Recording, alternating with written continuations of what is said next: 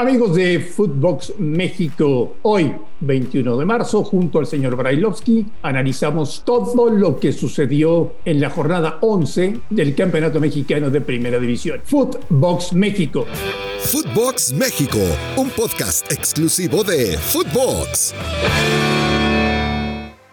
Amigos de Footbox México, qué placer saludarles en este inicio de semana. Hoy es lunes 21 de marzo se detienen las ligas en todo el mundo para dar paso a los últimos partidos eliminatorios para la Copa del Mundo de Qatar. La próxima semana, para ser concretos, el viernes primero de abril ya se llevará a cabo el sorteo de grupos, por lo cual tienen que quedar definidos en estos días todos los clasificados para el Mundial. Pero antes tenemos que dar una buena repasada a lo que fue la fecha 11 en el Campeonato Mexicano de Primera División. Y todo esto lo hacemos como siempre al lado del señor Daniel Brailovsky. Ruso, te mando un abrazo, ¿cómo estás? Bien, Andrés, todo, todo tranquilo, todo en orden, todo volviendo a la normalidad.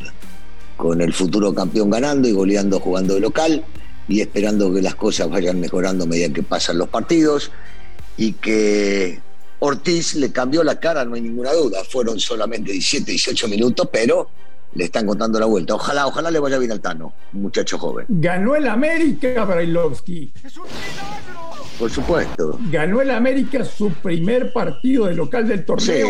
Ganó el América después de cinco meses bueno, Esos son momentos, son circunstancias, no se había dado como se tenía que dar pero esperemos que sigan. Yo, esta fecha FIFA justamente al América no le viene bien porque agarró ritmo contra, contra el Toluca. Eh, pobre Nacho, ¿no? Yo no sé si los jugadores están haciendo la cama. ¿eh? Hay buenos jugadores ahí adentro y Nacho es un gran técnico. Eh, algo raro debe estar pasando ahí adentro, ¿eh? porque no pueden jugar como están jugando y el América lo aprovechó, fue contundente, terminó definiendo, así que por el América bien, por Nacho, una pena lo que, lo que estamos viendo en la cancha. Y yo estoy seguro, después de ver el primer tiempo del partido, que varios jugadores le están haciendo la quema a Nacho Ambriz. Fue inconcebible la manera en que, se presentaron ayer en el Estadio Azteca. Por cierto, Brailovsky, había que ayudar a tu equipo, ¿no? Porque el primer gol es fuera de lugar. Ah, no, no vas a hablar, no vas a hablar del bar de Chivas. No, pero estamos con el América ahora. Ah, de, Ah, de eso no vas a hablar. Yo te digo una cosa, para mí, para mí, es tan, pero tan, pero tan cerrada que de última es discutible, a mí el bar no me gusta, ya lo sabes, como es discutible la de Furch, que para mí no hay motivo para cobrar si salió, porque, porque hay dudas, porque hay muchas dudas si la pelota salió o no, al igual que la posición de Roger, si estaba milimétricamente habilitado o no, y dicen que el VAR debe intervenir solamente para cambiar lo que juzga el árbitro eh, si hay una observación distinta. Bueno, es el VAR, es el fútbol mexicano. ¿Qué quiere, Marín? Así se maneja. Entonces me estás diciendo que el VAR y el arbitraje están empujando a la América y a Chivas porque es importante tenerlos en la liguilla para cuidar el negocio. No, no, no. Bueno, sí. No, no, bueno, eh, lo, del Chivar lo venimos viendo hace años, o sea, desde que esto apareció. Este, a, la América no lo han ayudado. En esta, en esta, insisto, existen muchas dudas y, y, son parecidas las dudas porque se habla de milimétrico. Pero el señor Bricio va a salir a decir que todo muy bien, ha jugado muy bien, todo estuvo perfecto y maravilloso. Entonces, ¿para qué nos vamos a quedar? Totalmente de acuerdo. A ver, vamos por parte, señor Brailovsky. Dime. ¿Le gustó el clásico regio? Me, gustó más que nada por, por, las ganas, la intensidad, por, porque los clásicos son clásicos y son sumamente especiales. Este, posiblemente la postura de Monterrey fue un poco más conservadora a lo que venía haciendo los partidos anteriores y, y Tigres sigue mostrando que Herrera le cambió totalmente la cara. Mira, el equipo de Herrera puede perder o ganar. El equipo de Herrera puede salir campeón o no, porque solamente gana uno. Pero que estamos viendo un Tigres distinto, no tengo la menor duda. ¿Candidato al título? Sí, por supuesto. Sí, sí. Bueno, pero, pero no solamente Tigres es candidato al título, porque no podemos olvidarnos de lo que está haciendo Pachuca. Mirá qué partido nos espera. No, bueno, a eso iba. Sí, ¿Qué partido nos espera este, de esa jornada que quedó vacante y que tienen que jugar Pachuca Tigres, el 1 contra el 2. Puede ser, puede ser realmente maravilloso. Y cuidado, ¿no? Porque Monterrey si gana su partido se mete en el quinto lugar, entonces va a estar ahí de vuelta en, la pelea por, por ahí arriba. Pero sí, sí, hoy, hoy Pachuca y Tigres son los dos mejores, pero te digo una cosa, yo no descarto de ninguna manera al Atlas porque entienden bien a lo que juegan, no porque hayan empatado ayer sobre la hora, porque no dejan de entender eh, que lo que hicieron para salir campeones es lo que deben reivindicar en cada partido. Y ahí te meto en la bolsa si León se recupera, si Cruz Azul agarra el ritmo. Este, por supuesto que si la América eh, termina mostrando la contundencia. No, no, no, no, no. Sí, sí. Bueno, me estás preguntando, te contesto. Sí, sí, sí, sí, Ya, ya, ya está Marín, ya está. Está muy cerquita, muy, muy cerquita de, bueno, porque te lo permite el torneo. En este caso lo está, se lo está permitiendo al América, es definitivo, pero Marín, del octavo lugar, el América está solamente a cuatro puntos, ¿eh? Y ahora se va a enfrentar al Necaxa, que es el que le lleva esos cuatro puntos. Oye, fue un fin de semana desastroso para el arbitraje y para el VAR. ¿eh? Sí, sí, sí. rara vez, rara vez nos quedamos con la idea de que fue bueno o el arbitraje o el VAR, ¿verdad? Pocas veces elogiamos y nos callamos o decimos, uy, qué bueno, pasó de largo este, esta semana. La mayoría de las veces cometen demasiados errores eh, garrafales y que muchos de ellos van al marcador. Quedó claro este fin de semana, Ruso, que los Pumas no tienen plantel para jugar dos torneos. No, bueno, para, para los dos no, pero para pelear en este la calificación y después ser parte de, sí, André, hoy están eh, a un solo punto de Santos que, está número 12 en la tabla y que esto le permitiría de alguna manera llegar a pelear la reclasificación y con un partido menos. Entonces, eh, sí, es cierto, cuando se le juntan los dos torneos y tienen que hacer un desgaste mayor, no tiene plantel para los dos. Pero cuando le quede uno o cuando tengan que enfrentar uno solo, sigue siendo un equipo de cuidado. ¿Le viene bien a la liga este parón o, o es muy desafortunada la fecha por lo que estábamos viendo en el campeonato. Eh, el tema es que acá sí no podemos culpar a la liga, no podemos culpar a los dueños, no podemos culpar a los directivos porque este es un mandato de la FIFA, los que mandan y los dueños de la pelota y los que hacen lana. Eh, a algunos equipos no les viene bien, digo.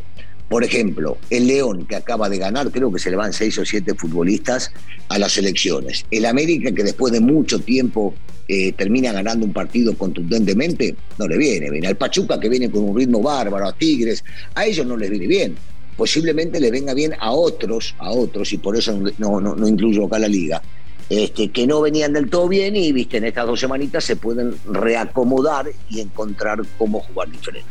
Nuestros buenos amigos rusos, Gabriel Caballero y el Chaco Jiménez, debutaron en Mazatlán con derrota y se habrán dado cuenta de que realmente tienen un plantel muy limitado. Sí, muy, limitado y que van a tener que trabajar muchísimo, pero muchísimo para poder llegar a revertir la situación de Mazatlán.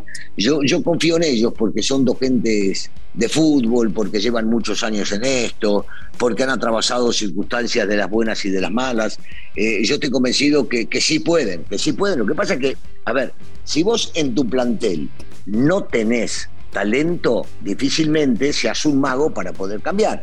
Trabajando y trabajando mucho tiempo, una de esas le sacan algo más, pero el, el, plantel es muy corto. Uno de los partidos más raros que he visto en mi vida en mucho tiempo fue el de Tijuana de anoche. Porque Bravos, que es un equipo al que le cuesta mucho generar ocasiones, ayer generó muchísimas. Estrelló cuatro balones en los postes. Jugó con uno más gran parte del partido. Increíblemente no ganó y terminó perdiendo. Te hago una pregunta, Russo. ¿Van a correr a Ferretti? No, no, no, no, no lo van a correr. No lo van a correr. Se va a quedar hasta, hasta el final de, su contrato y se va a ir.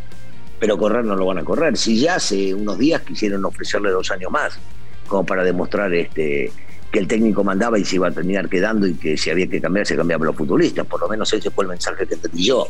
Y, y el Tuca es muy vivo, es muy inteligente. Yo no creo que quiera terminar su carrera peleando abajo y, tratando de rescatar puntos, este, pocos puntos durante, durante el torneo cuando no tiene, no tiene un equipo eh, que le gustaría tener. Ahora, cuidado, si, si le traen futbolistas que él pide y que él está consciente de que con ellos puede armar, una de esas se queda. Mi idea hoy te diría, el Tuca se va, no lo echan, se va cuando termine. Se va.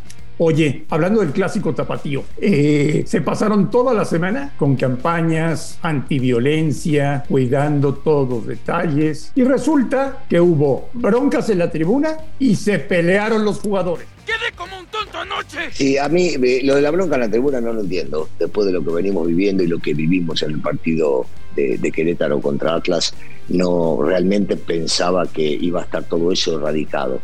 A mí, a mí sí me molesta que se transmita agresión desde la cancha hacia arriba. Eso, eso es inadmisible, eso es lo que no puede suceder, eso es lo que no debe suceder.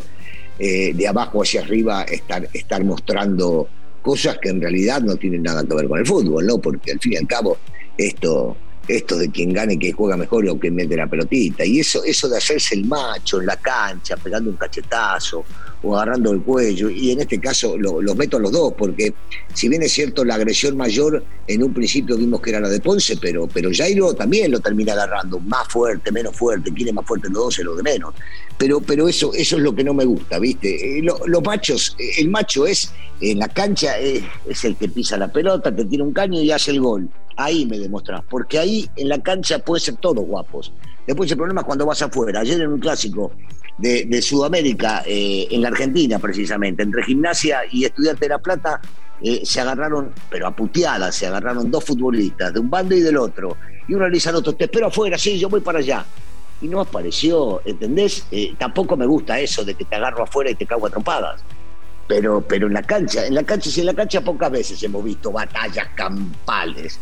¿Entendés? No, no, no me gusta. Y menos cuando tenemos que agarrar y generar tranquilidad, paz, amor y quietud. Sí, que se meta como se tiene que meter, pero no pasarse la raya. Dime una cosa, Russo. ¿Quién te gusta que juega mejor al fútbol? Tu hermana, tu hermana, tu mi hermana. Mi hermana, Mi hermana está muy bien y me pregunta constantemente por ti. Eh, Eh, la la- tuya también, eh, no sé cómo quitármela de encima porque llegó a casa y no se va de casa, ¿eh? Oye, Sí, este, bueno, la gorda una, quiere. una- una- una pregunta. ¿Quién te gusta más cómo juega? ¿Pachuca o Tigres? Eh, si tengo que elegir uno, me quedo con Pachuca. Me gustan los dos, me gustan los dos. Eh, me parece que tiene un poquito más de constancia el Pachuca, que tiene más momentos lúcidos el Pachuca. Pero, pero los dos, los dos juegan muy bien. Los dos juegan muy bien. Eh, lo, lo raro acá es que un tipo como, como Almada, que dicen que los técnicos no son magos, parecería que te trajo la varita, porque hay que trabajar. Y bueno, y los convenció de entrada. Los convenció de entrada y, los futbolistas le está sacando un provecho bárbaro a cada uno de ellos. Ya tendremos, señor Brailovsky, toda la semana para platicar de la fecha FIFA, de los Sí, tres seguro. partidos que le vienen a la selección mexicana, del partido del jueves en el Azteca contra Estados Unidos. No sé si tuviste oportunidad de ver los precios. La gente está furiosa con los precios que ha puesto la federación, como invitando a que la gente no vaya. Pero ese será tema para otro día. Señor Bailovsky, le deseo que este lunes 21 de marzo lo pase de maravilla, le mando un fuerte abrazo y estamos en contacto el día de mañana. Igualmente, Andrés, un saludo para toda la A gente. nombre de Daniel Brailovsky y de André Marín, esto fue Footbox México del 21 de marzo. Gracias. Platicamos el día de mañana. Esto fue Footbox México, solo por Footbox.